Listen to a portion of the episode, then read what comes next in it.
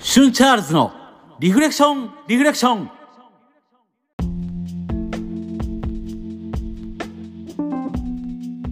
皆さんどうもシュンチャールズですこの番組は普段は仕事をしながらお休みの日はサンデーミュージシャンバンドマンとして活動している僕シュンチャールズが大好きなアニメや音楽ゲームなどのお話から日々過ごす中で出会った心に響いたものリフレクションをテーマにお話ししていくサブカルトーク番組です、えー6月になりましてあの台風があったりとか少しずつ暑くなったりちょっとずつ季節が夏に向かってますけど皆さんいかがお過ごしでしょうか？台風大丈夫でした？あの僕の地域結構ニュース番組とかであの冠水しましたとかやってたんですけどちょうどあの僕が住んでる地域は結構高台にあったので全然あの水が浸水したりとかそういうことはなかったんですけど結構ねあの仕事のお客さんとかに聞くと車が浸水しちゃってダメになっちゃいましたとかそういう方もいらっしゃったんで本当わ怖いなっていうふうに思いましたね。僕はですねあの6月というとですねあの僕まあ結構毎年なんですけど体調を6月に崩したりとかスランプに陥っちゃったりとかあんまりあの6月って本当あの6月生まれの方には申し訳ないんですけどなんかあまりいい思い出がないんですよ。なんですけどあの今年はですねもうあの不調になる前にもう予定を詰め込んじゃえと思ってもうあの結構6月はあれやこれやと予定が詰まってるんで今年はなんか逆にほんと調子がいいですね。そうあのいよいよね今のあの僕が所属しているバンドナイティーンズ・リフレクションなんですけどもそのバンドのですね初のレコーディングがいよいよ来週ということで今結構ねあのドキドキしてるんですけど まあなんとかなるかなっていうふうには思ってるんですけどね。うん、でまあどちらにしてもあのそんな何曲も撮るとかじゃなくて本当1曲今回はデモだけっていう感じなんでいい音源ができたらなーっていうふうに考えてますね。完成したらねあのこの番組で一番最初に流そうと思ってるんですよ。ぜひねあのー皆さんに聞いてもらいたいなと思って。もうねこんだけあの僕ギターやってます。バンドやってますってね言ってんのにさすがにそろそろバンドマンらしい一面も出さないとなんかちょっとかっこ悪いなと思ってきたんで。あのー今のバンドね「ナイティーンズ・リフレクション」っていう名前の通りのコンセプトが90年代それからっていう体で結成したっていうのもあって本当聞く人によってはあの懐かしいなーっていうふうに思ってもらえる人もいるかもしれませんしあの元ネタが分かる人にはあれのパクリじゃねえかって言われるかもしれませんしあの逆に若い人なんかだと新鮮に響くかなっていうふうにちょっと思ってますね。どちらにしてもあのまずレコーディングでいいものを撮ろうかなと。で、ぜひね、あの、聞いていただけたら嬉しいと思ってます。さて、えーまずは前回の振り返りコーナーですね。その後のリフレクション、えー前回はザード入門ということで、ザードの全体像に迫る、そんな内容でお届けしましたが、お便りをいくつかいただいております。えー本当にありがとうございます。まずは BB ブロス川崎さんからいただきました。はいあの本当に 川崎さんいつもお世話になっております。ありがとうございます。えー最新回聞きました。ザード懐かしいですね。負けないでが大ヒットしていた頃、私は社会人でしたが、坂井泉さんの透き通る歌声、ポジティブな歌詞が好きでよく聞いていました。シュンチャールズさんならザードとときメモを絡めて告知につなげるはずと期待していたんですがあえてスルーしたんでしょうか、えーときメモのテーマを募集しているからこのタイミングでザードなのかと思ったんですけどねと、えーありがとうございます。あと、えー補足もありがとうございます。そうあのこれね僕も自分であの終わった後に番組を聞き返してて絶対この話は話そうって直前までね思ってたんですよ。でもね台本に書き忘れちゃってて。見事に入れ忘れちゃいましたね。あのザードっていうよりあのビーイング系って実はときめきメモリアルと結構関係があってザードはときめきメモリアル3のオープニングでセブンレインボーあとエンディングでヒーローっていう曲を提供されてるんですよ。それまではあの声優さんが歌うオープニングとエンディングだったんですけどこの時はなぜかザードとであとガールズサイドっていうあの女の子版のときめきメモリアルがあるんですけどそっちの方はビーズがオープニングとエンディングなんですよ。あのすごいいい曲なんですよそれも。だからこの頃僕あのすごくおおコラボなんだ嬉しいって思ったんですけどあのいかんせんゲームの印象がちょっとこの 「ときめきメモリアル3」に関しては自分の中でちょうどあのゲームを卒業する時期ともかぶっててるんですよ。僕が一旦ゲームからちょっと卒業するっていう時期だったんで。だからちょっとゲーム自体の印象も僕の中で薄かったっていうのもあって。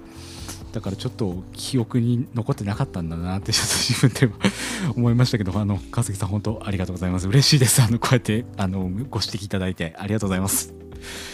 えー、続きましてヤンマーさんからいただきました。ザード会聞きました。ザードのことがよくわかりました。初心に戻って全曲聞き直しますと、えー、ありがとうございますヤンマさん。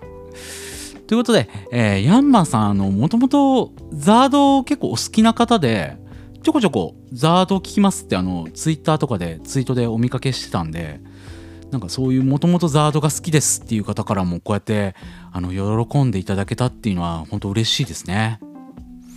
えー、メッセージの方は以上なんですけどもあとあのー、たまたまツイート見てたらあのー、いつもメッセージくれるヤビさんがあのご自身のツイートであのザードンのことについて書かれてましてあれから16年も経つんですね。どこにでもある人間関係に悩みちょっとした恋愛に憧れ素直になれない自分に勇気をくれる。そんなありふれた言葉が浮かんできたのでそのままここに記しておきます。シュンチャールズさんのおかげで素敵な曲を思い出しました。ということであのヤビさんそうヤビさんって普段はあのゲームの BGM なんかを中心にピアノを弾かれてるんですけどこの時はあのザードの「君に会いたくなったら」を弾いていただけたっていうことでこれあのすごい嬉しかったんですよね。なんかあの間接的にでも誰かの行動になんかリフレクションできたんだなっていうそういうのがなんかあリフレクション伝わってるなってすごく嬉しくなりましたね。えー、アビさんあの皆さんメッセージありがとうございました。えっ、とあの前回の自分の配信を振り返ってなんですけどザードってやっぱいいなっていうふうに あの前回の配信からまた思い直しまして相変わらずザードすごいよく聞いてるんですけどやっぱあのー、自分の好きな10曲そう10曲限定ってなると本当日々好きな曲って入れ替わるんですよね。もう本当その時の気分で 変わっちゃうんですけど最近はあの「来年の夏も」っていうあのアコースティックな曲。あと「Why Don't You Leave Me Alone」とか「You and Me and を入れるこれはやっぱ入れたいよなーっていうふうに考えたりしてますね。徐々にあの本当季節が夏に向かってきてるんでまたザードの似合ういい季節になってきたなっていうふうに思いますね。はいというわけで今回のその後のリフレクションは以上です。では本編今回のリフレクションテーマいきましょう。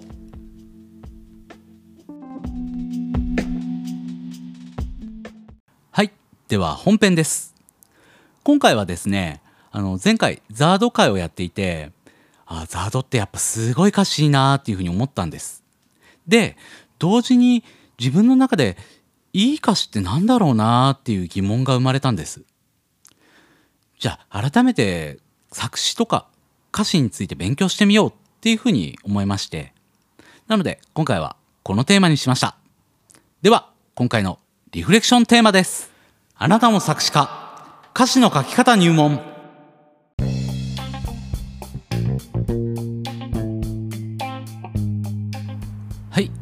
今回は歌詞の書き方ということで あのー、そんなん好きに書いたらええやんって思われるかもなんですけどあのちょっと待ってほんとあの停止ボタン押さないでください。あのあのちょっとこれ動画でもないんで本当音声だけなんでこれが伝わるのかどうかっていうのも僕も本当実験のつもりでやってるんですけどでもねあの今回のねテーマを聞いてもらえればですね歌詞の書き方。もちろん今回はあの作詞の書き方っていうことで前提でやってるんですけどあの歌詞の深読み。今ねあの自分の好きな曲とか。そういうもののより歌詞の良さを味わえたりとか。これからの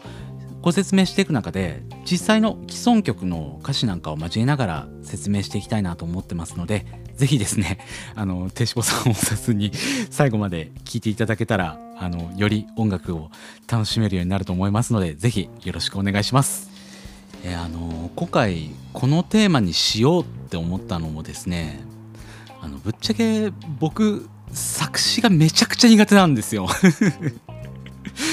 あのなので改めて歌詞を書くことについて考えてみたいなと思います。で早速なんですけど歌詞はもちろん歌。メロディーが乗ることを前提に作られているのでいくつかのブロックに分かれてますよね。曲にもよりますけど今回はオーソドックスに A メロ B メロサビの3部構成の曲を想定してここでは何が書かれているかっていうことを順々にまずは簡単に説明してみたいと思います。是非お手持ちの歌詞なんかを見ながら確認してみてください、えー、まずは A メロ。ここは現状報告や情景描写なんかをする場面ですね。自分主人公は今こんな場所や状況にいて周りがどういう状態かそんなことを客観的に表現するところですね。あのこの客観的っていうのが本当難しくて僕もあのこうやって歌詞書いてるとわあ客観的じゃねえなっていうふうに思っちゃうんですけど、まあ、例えば映画の冒頭のシーンそんなものをですね、あのー、言葉で表すようなイメージ、うん、そんなイメージでしょうか。次に、えー、B メロ。ここは場面転換ですね。例えばあの過去を振り返ってみたりとか A メロでこういう状況ですっていうのがあってでもこんな困難があるんです。でも僕頑張りますみたいな。サビに向かう前のちょっとずつグググって盛り上げていくようなそんな場面ですね。そしてサビ。ここは心情トロ。一番言いたいこととかこうなったらいいなみたいなそんな願いなんかを書く場面ですね。あのミスチルで言うと、まあ、例えばまたどこかで会えるといいなとか負けないでとかそんなシンプルな言葉を使って自分の一番伝えたいことをここでバッて一気に表現するようなそんな場面ですね。というわけで A メロ B メロサビとあのざっとのな感じを説明してみたんですけど分かっちゃいるけどいざ自分で書くとほんとこれうまく書けないんですよ。本当うまくまとまらないです。ということでここからはより実践的な具体的な手順を解説していきたいなと思います。えーとじゃあ手順なんですけどまず書き始める順番なんですけどまず第一にテーマを決める。このテーマ、うん、何を伝えたいか、まあ、例えば恋愛についての歌詞だったり青春についての歌詞だったりとか今僕が怒っていることとか喜びとか本当大まかな自分の感情だったりとかこういうことが言いたいっていうことをまず決める。そしてそれがなんとなく決まったらテーマをより細かく設定していく。この細かく設定していくっていうのは例えば恋愛今回はちょっと恋愛についてかいあの説明してみるんですけどもし恋愛だったら例えばいろんな恋愛ってあるじゃないですか。片思いも恋愛だし失恋しちゃったっていうのも恋愛だし恋が始まったワクワクっていうのも恋愛のことだし恋愛での終わりかけのもうすぐ別れるのかなみたいなことだったりとか別れた後のことも恋愛についてのことだったりとかそんななんあのこの歌詞でどういう場面を書きたいんだろうっていうことをより細かく設定していきます。そしてその次に歌詞の設定を考えていきましょう。主人公はどんな人なんだろうとかこの歌詞は誰視点なんだろうとかいつ季節はいつなんだろうとか天気はどうなんだろうとか時間はどうなんだろうとかそんなことをなんとなくこの歌詞だったら秋だなとかそんななんとなくでいいんでノートにバババって書いていく。でテーマが固まってきたら思い浮かぶワードを書き出していきます、まあ、例えばあのー、失恋っていうテーマだったとして すいませんあの恋愛の話ばっかだな。あのまああのー、失恋だったら例えば失恋苦い。苦い。じゃあコーヒーだな。コーヒーコーヒーって言うと喫茶店だなとか。まあ最近はないかもしれないですけどタバコの煙とか。こんな風にあの思い浮かぶ言葉をいっぱい連想ゲームみたいな感じで書き出していく。これがね結構楽しいんですよこの作業。僕はすごく好きですこの作業。でそれができたら実際に書いていくターンになっていくんですけどこの時にねあの僕今回いろいろ調べててあ俺これやってなかったわっていうふうに思ったんですけどサビから書き始めるっていうことをやってみるといいなっていうふうに思ったんですよ。そうあのねこれ本当そうなんですけど僕も今まで A メロから順々に書いてってたんですよ歌詞って。でそうするとサビまででも言いたいこと言い終わっちゃったりとか 近づらつきちゃったりするんですよ。でだんだんねその設定とかも結構僕あやふやで今まで書いてたからどちらかっちゃったりとかして全然まとまらないっていうことが多くて。なのでまず物語の終着点一番言いたいことこうだったらいいなみたいなこと。そういう終着点をまずはゴールを決めちゃう。で目的地がはっきり決まってればそこからそこに向かう道筋を作っていってあげるっていうことでちょっとずつ A メロを作っていく。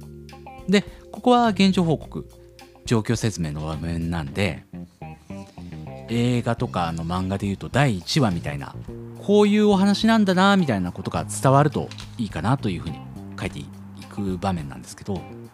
であのー、言葉で言ってもちょっと分かりづらいなと思ったんで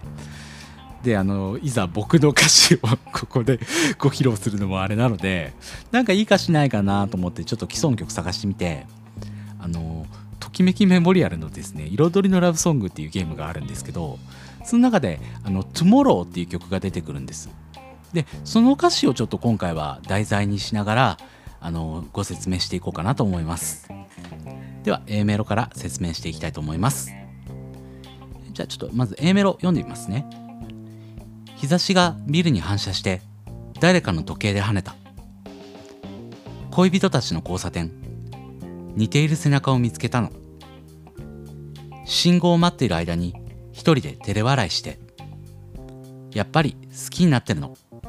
見上げる青空。はいというわけでまずあの世界観や好きな人がいるっていうことがあのこの場面だけでも伝わりますしでビルに反射して跳ねるっていうあの光のスピード感とか色なんかも相手に伝わりますよね。で恋をして世界がキラキラして見えるっていうこれって本当あのみんなが経験することなんで恋をしたらね。だからそういうあの聞く人にあそうだよねっていうふうに思ってもらえるそんな素敵なフレーズですよね。そして B メロ。ここからはより世界観とか主人公の人物像を掘り下げたりどうなるんだろうっていう風に盛り上げるっていう場面なんで「Tomorrow」だと「らしくなくてごめんなさい」昨日の帰り際も「じゃあね」と素直に言えない。悲しいほど無視したりで。こう好き素直に好きって言いたいのに言えない。そんなあの主人公の女の子の人物像っていうのがこの「らしくなくてごめんなさい。昨日の帰り道もじゃあね」と素直に言えない。そんなところが見えますし。で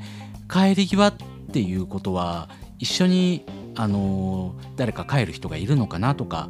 夕暮れが夕暮れで夕暮れをね2人で歩いてるみたいなそんな映像も浮かぶ、うん、ほんと素敵な歌詞ですね。そしてサビ、えー、ただの仲間と思ってた。いつでも笑い合ってたときめきにもう手が負えない。明日が遠すぎて。こうただの仲間からときめきに変わってどうしたらいいか分かんないっていうあの女の子のワクワクした感じだったりとか。で明日が遠すぎてっていう最後のこの締めくくりで早く明日になってまたあなたに会いたいなっていうところまで伝わりますよね。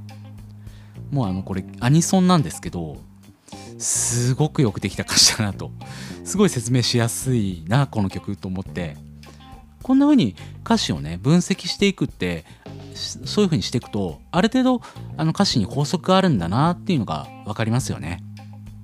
え、あの、一応歌詞の書き方の説明はここまでなんですけど。でここから後半ではですね僕がいやいい歌詞だなっていうふうに自分が思った歌詞をですね今回あの僕なりに分析してみてあのこういうふうに僕は受け取りましたっていうことをちょっといくつかご紹介していきながらですね解説していきたいなと思います。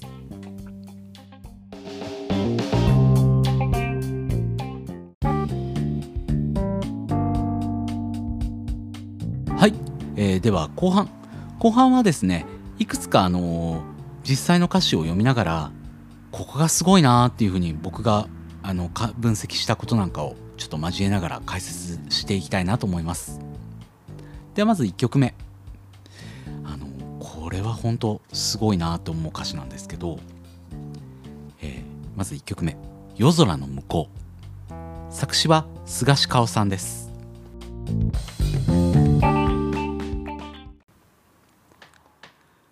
あれから僕たちは何かを信じてこれたかな。夜空の向こうには明日がもう待っている。誰かの声に気づき僕らは身を潜めた。公園のフェンス越しに夜の風が吹いた。君が何か伝えようと握り返したその手は僕の心の柔らかい場所を今でもまだ締め付ける。あれから僕たちは何かを信じてこれたかな。窓をそっと開けてみる。冬の風の匂いがした。悲しみっていつかは消えてしまうものなのかな。ため息は少しだけ白く残ってすぐ消えた。は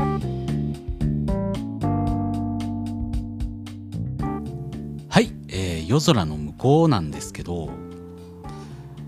うん、まず何がすごいかってあのつかみの一番最初の言葉。あれから僕たちは何かを信じてこれたかな。ほんとこの一言で聞いた人をぐっと世界に持っていきますよね。あれからっていう不確かな言葉だからだからこそ誰もが自分自身の過去を振り返ろうとしたりとかだからねあのスッと夜の公園その後出てくる過去に戻って夜の公園っていうそういう映像にも入れる。俯瞰の視点の公園のシーンからカメラがだんだん近づいていって君と僕がいて手を握り合ってる。あの伊集院光さんがねあのラジオ DJ の。僕大好きなんですけど人にねこう何か景色を想像させる時にはまずあの大きなところから説明してで少しずつ Google マップみたいにクローズアップしていく。そうすると人にイメージが伝わりやすいっていう風に言ったのをなんか今回この歌詞見てて思い出しましたね。そしてサビ。過去のシーンから冒頭のシーンに戻ってきてで今の自分の状況。ため息をついてしまうことでこう思ってるんだなっていうのがなんか伝わるというかあため息ついちゃうようなそんな風な気分なんだなみたいな。そう。あの菅氏顔さんの歌詞って情景描写とか客観的な視点の歌詞がすっごい上手なんですよ。なんかあの情景描写なんだけど主人公がどんなことを考えてるかみたいなことが伝わるんですよね。そういう凄さが本当この歌詞は溢れてるなとそんな風に思いました。えー、そんな1曲目ですね、え、夜空の向こうでした。はい、えー、では2曲目。これもね、すごいなって、あの思う歌詞です。えー、2曲目。もう恋なんてしない。作詞は牧原紀之さんです。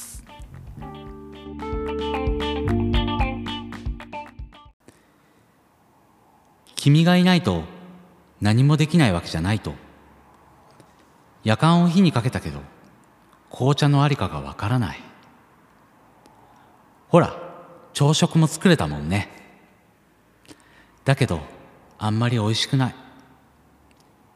君が作ったのなら文句も思いっきり言えたのに。一緒にいる時は窮屈に思えるけどやっと自由を手に入れた。僕はもっと寂しくなった。さよならと言った君の気持ちはわからないけどいつもより眺めがいい。左に少し戸惑ってるよ。もし君に一つだけ強がりを言えるのならもう恋なんてしないなんて言わないよ。絶対。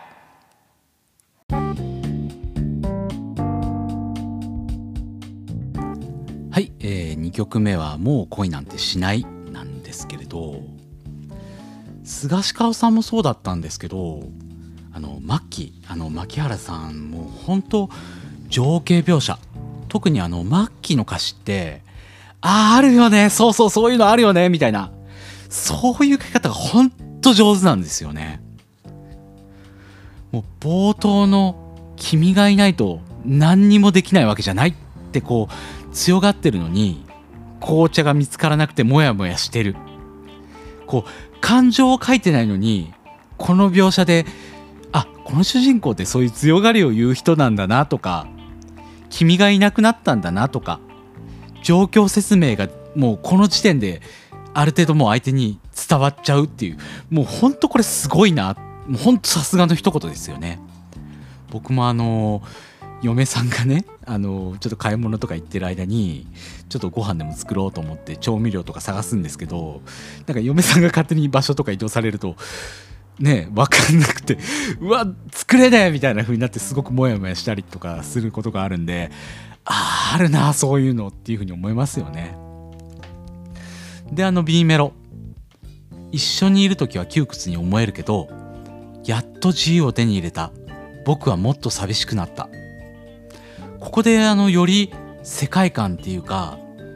あ2人は一緒に住んでる仲だったんだとかでもあ別れたんだなとかが分かっててよりあの主人公の状況が伝わりますよね。でそこからサビの「いつもより眺めがいい。左に少し戸惑ってるよ」もし君に一つだけ強がりを言えるならもう恋なんてしないなんて言わないよ絶対。もう恋なんてしないっていうともう恋なんてうんざりみたいなそういう曲なのかなって最初は多分タイトル聞いた時想像すると思うんですだけどそこに最後に強がりでも恋なんてしないなんて言わないよ俺はっていう最後までこの強がりを言って失恋しても前に進もうっていうそういうなんか前向きなメッセージソングになるっていうのがほんとすごいですよね。あの未練だけある失恋ソングっていうのもまあその失恋中の人はあれかもしれないですけどやっぱ立ち直りたいっていう人なんかにはやっぱりこういう曲あのマッキーみたいなこういう曲があるとなんかちょっとあのよし頑張ろうみたいな気持ちになるっていうかそういう共感性が本当にすごいですよねマッキーは、えー、そんな2曲目「もう恋なんてしない」でした。はい、えー、では3曲目ですね、えー、3曲目はですねこれも本当すごい歌詞なんですけどもう本当あの今回選んだ歌詞全部あの僕の中ではもうレジェンドだなと。もう伝説級だなと思うような歌詞ばっかりなんですけど、えー、3曲目、えー、松任谷由実さんの「卒業写真」作詞も松任谷由実さんですね。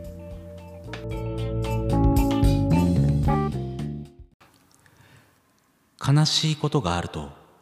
開く川の表紙卒業写真のあの人は優しい目をしている。街で見かけた時何も言えなかった。卒業写真の面影がそのままだったから。人混みに流されて変わっていく私をあなたは時々遠くで叱って。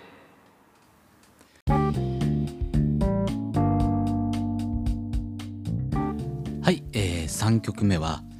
ユーミンの、えー、卒業写真ということで。もうこの歌詞まああの僕あのこの曲だとあのベスト版に入ってるピアノバージョンがすごく好きなんですけどまずあの冒頭の場面でもう目の前に卒業アルバムが見えるじゃないですか。もうみんな多分見えますよねこの卒業アルバム。その卒業アルバムってみんなやっぱりあの日本にいる人だったらきっともらうわけじゃないですか。だからそれってみんなああっていう風に浮かぶじゃないですか。で主人公がどんな人とか年齢とかそういう説明がこの歌詞って全然ないじゃないですか。だから聞く人が自分と重ね合わせることができるなっていうふうに思って。でねこの歌詞に出てくる登場人物のあの人。これもあのそのあの人っていうのは誰っていうのは書かれて具体的に書かれてないじゃないですか。だからあのあの人ってみんな聞いた時に自分の好きな人のことだったりとか友達だったりとか先輩後輩まあもしかしたら用務員のおじさんとかそんな人もいるかもしれないでユーミン自身はこのあのあの人っていうのを先生のつもりで書いたって言ってたんですけどやっぱメロディーも曲自体もすごくゆったりしてるから聞く人に考える余白があるんだなっていうふうにこの歌詞改めて見てて思ったんですよ。でサビのメロディーが割と伸ばすあの白玉って言ってあの全音符とか二部音符とかそういう伸ばすメロディーが多いのでだからそのメロディーに歌詞が乗ると本当なんでしょうね。こう人混みに流されて商店街とかこう街を歩いているようなそんな気分になりますよねこの歌詞って。そして最後に「遠くで叱って」そう。あのー、このね遠くで叱ってっていう叱ってってなんとなくこうマイナスなイメージがある言葉かなって思ってたんですけどでもここのねあのメロディーがあることできっとこう優しく愛のある感じで叱ってくれる人だったんだろうな。そう。あの叱られる関係でいたいっていう先生と生徒だったり先輩と後輩みたいな。そういう叱るってあの怒ると違うから愛がない関係だったらこう叱るっていう言葉にならないじゃないですか。だからここで叱るっていう言葉が入った時によりなんかグッとくるんだろうな。ね、であのそういう関係で私はいつまでもいたいですっていう言葉につながる。そういう願いなんだろうなっていうそういうふうに僕あのここを読んでて思いましたね。すごいですよね。この歌詞も本当あの歌詞自体は全然量がないのに情景が伝わってでみんなもわあいい曲っていうふうに思う。ほんとすごい曲ですよね。やっぱユーミンすごいっすね、えー、そんな3曲目ですね。卒業写真でした。えー、あのー、今3曲まで行ってたんですけど本当ね全曲まずこうやってあの僕があの解説とかする前に全部流したいくらいなんですよ。だけどねそうこれがあの Spotify だけなら OK なんですけど iTunes とかそっちの方で聞くためにはこうかけれないんですよだから皆さんあのぜひあの今回あのプレイリストも一応作りますけどあのああそうだよないい歌詞だよなって思ってもらえたらぜひあのご自身でも聞いて みていただけるとだから今こうやってあの僕がこうやってあの歌詞をね読むのもぶっちゃけすごい恥ずかしいんですよ だけどあのこうやって朗読するっていうのもねすごくあのなんかこう喋りの勉強になって僕はすごく楽しいですけどね。えー、では4曲目ですね。では4曲目。えー、4曲目。これもすごいな、えー、4曲目は、スローバラード。あの、RC サクセションですね。作詞は、今野清志郎さんです。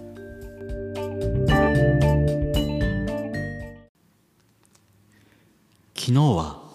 車の中で寝たあの子と手をつないで。市営グラウンドの駐車場。二人で毛布にくるまって。カーラジオからスローバラード。夜露が窓を包んで。悪い予感のかけらもないさ。あの子の寝言を聞いたよ。ほんとさ。確かに。聞いたんだ。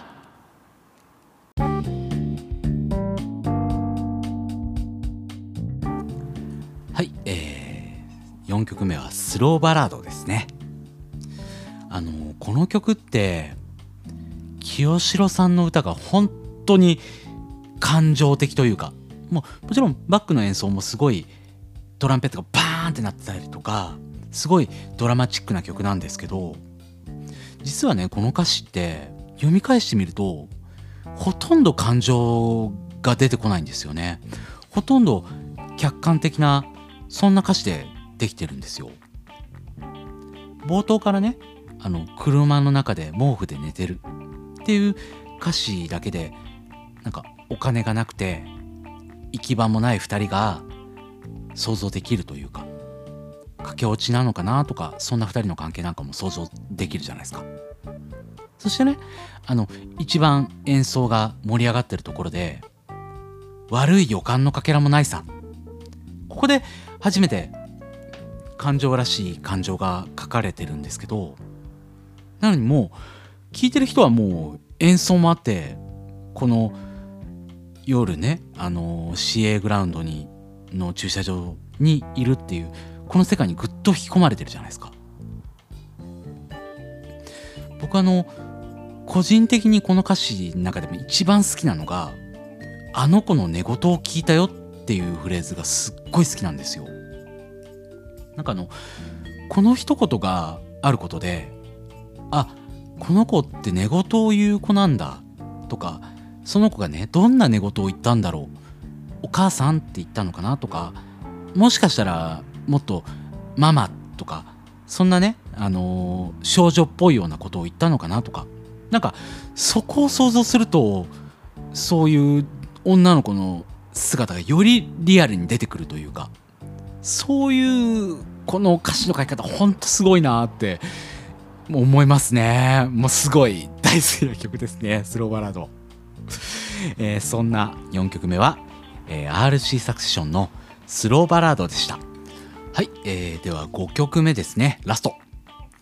えー、最後はですねちょっと今まであのー、結構有名な曲ばっかりだったんですけど最後はですねあのー、ひょっとしたらあのーみんなあんまよく知らないのかもなと思ったんですけど僕はあのこの歌詞がすごく好きなので最後に紹介させてください、えー、最後はですね「ザ・ラブの再会」っていう曲ですね、えー、作詞はザ・ラブのボーカル平義孝さん。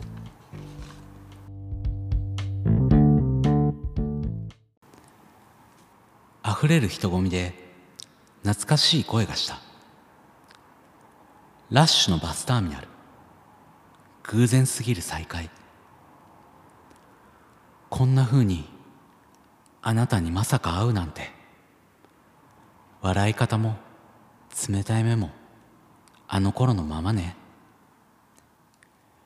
君が元気そうでよかったなんて優しいふりをして言わないで。あの時のあなたを今でもまだ許してない。今も許せないの。昔みたいに呼び捨てで呼ばないで。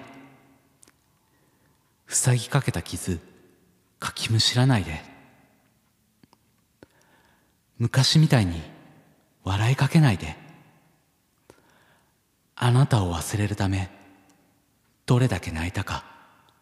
知らないくせに。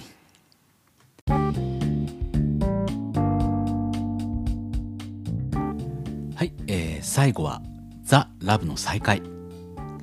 ザ・ラブはの男性ボーカルなんですけどこの曲はあの女性視点の歌詞なんですよね。あの今までってやっぱり男性は男性の歌詞女性は女性の歌詞っていうのがあったんですけど平さんはねこういう女性視点の歌詞を書くのがすっごい上手なんですよ。他の曲でもあの女性がねあのプロポーズされた時の気持ちを歌ったプロポーズされちゃった夜っていう曲があって もともとプロポーズの歌っていう男性目線の歌詞が一番にあってでカップリングの方で女性目線のそういう歌詞があったりするんですけどとかあのそういう男性目線と女性目線両方かける人なんですよねこの人。だからすごいあの上手だなーっていつも思ってますね。で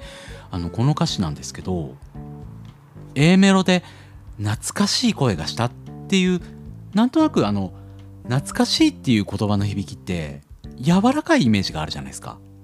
だけど B メロで「あの時のあなたをまだ今でも許してない今も許せないっていうこの A メロと B メロの対比があることで全体を通してこう相手を許せないっていうそういう歌詞なのにでもそうやって逆に書くことであ本当にこの人ってその相手のことが好きだったんだなっていうことが裏返しとして伝わるっていう。あのサビの塞ぎかけた傷かきむしらないでって言葉で感情と一緒にこう何ですかね。痛いとかかゆみとかそういう感覚も呼び起こされるからよりこうこのピンと張り詰めた空気感だったりとか主人公の気持ちが映像とあと感覚としても伝わりますよね。えー、そんな5曲目ラストは「ザ・ラブの再会でした。はい、えー、以上ですね5曲、えー、僕がすごいなって思う歌詞を5曲、えー、解説させていただきました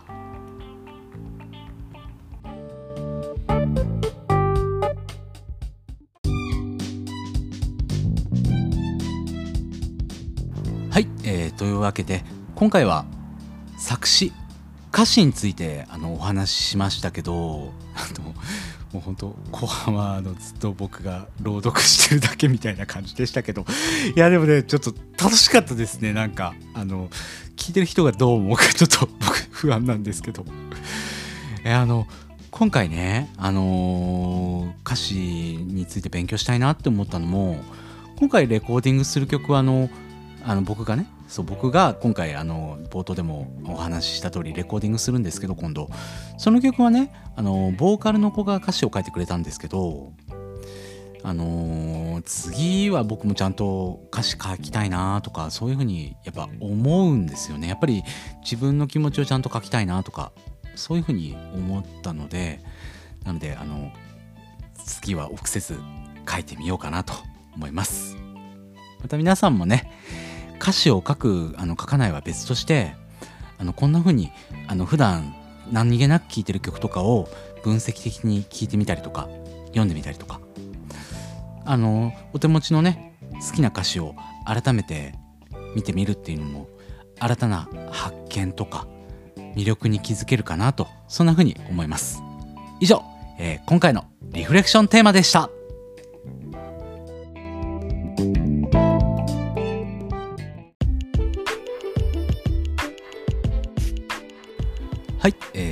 エンディングです。番組ではこれについて話してほしいなどテーマや番組への感想お便りを募集しております。お便りはメールフォームギタールミ at yahoo.co.jp こちらは番組概要欄にも貼ってありますのでそちらの方からメールください。あとツイッターも僕やってますのでツイッターにてシュンチャールズと検索していただいてコメント、DM にてご連絡ください。Twitter アカウント、番組のフォローもよろしくお願いします。えフォローしていただけますと、あの、僕すぐフォローし返しますので あの、フォローしていただきますと、番組更新しましたよっていうのを、あの、通知がお届けできますので、ぜひですね、フォローの方、あの、よろしくお願いします。えー、次回はですね、いよいよ、あの皆さん大好きなときメモ会ということでもう今から結構本当にワクワクです次回もぜひあの聞いてください。では今回はこの辺りで。シュンチャールズでした。ではまた。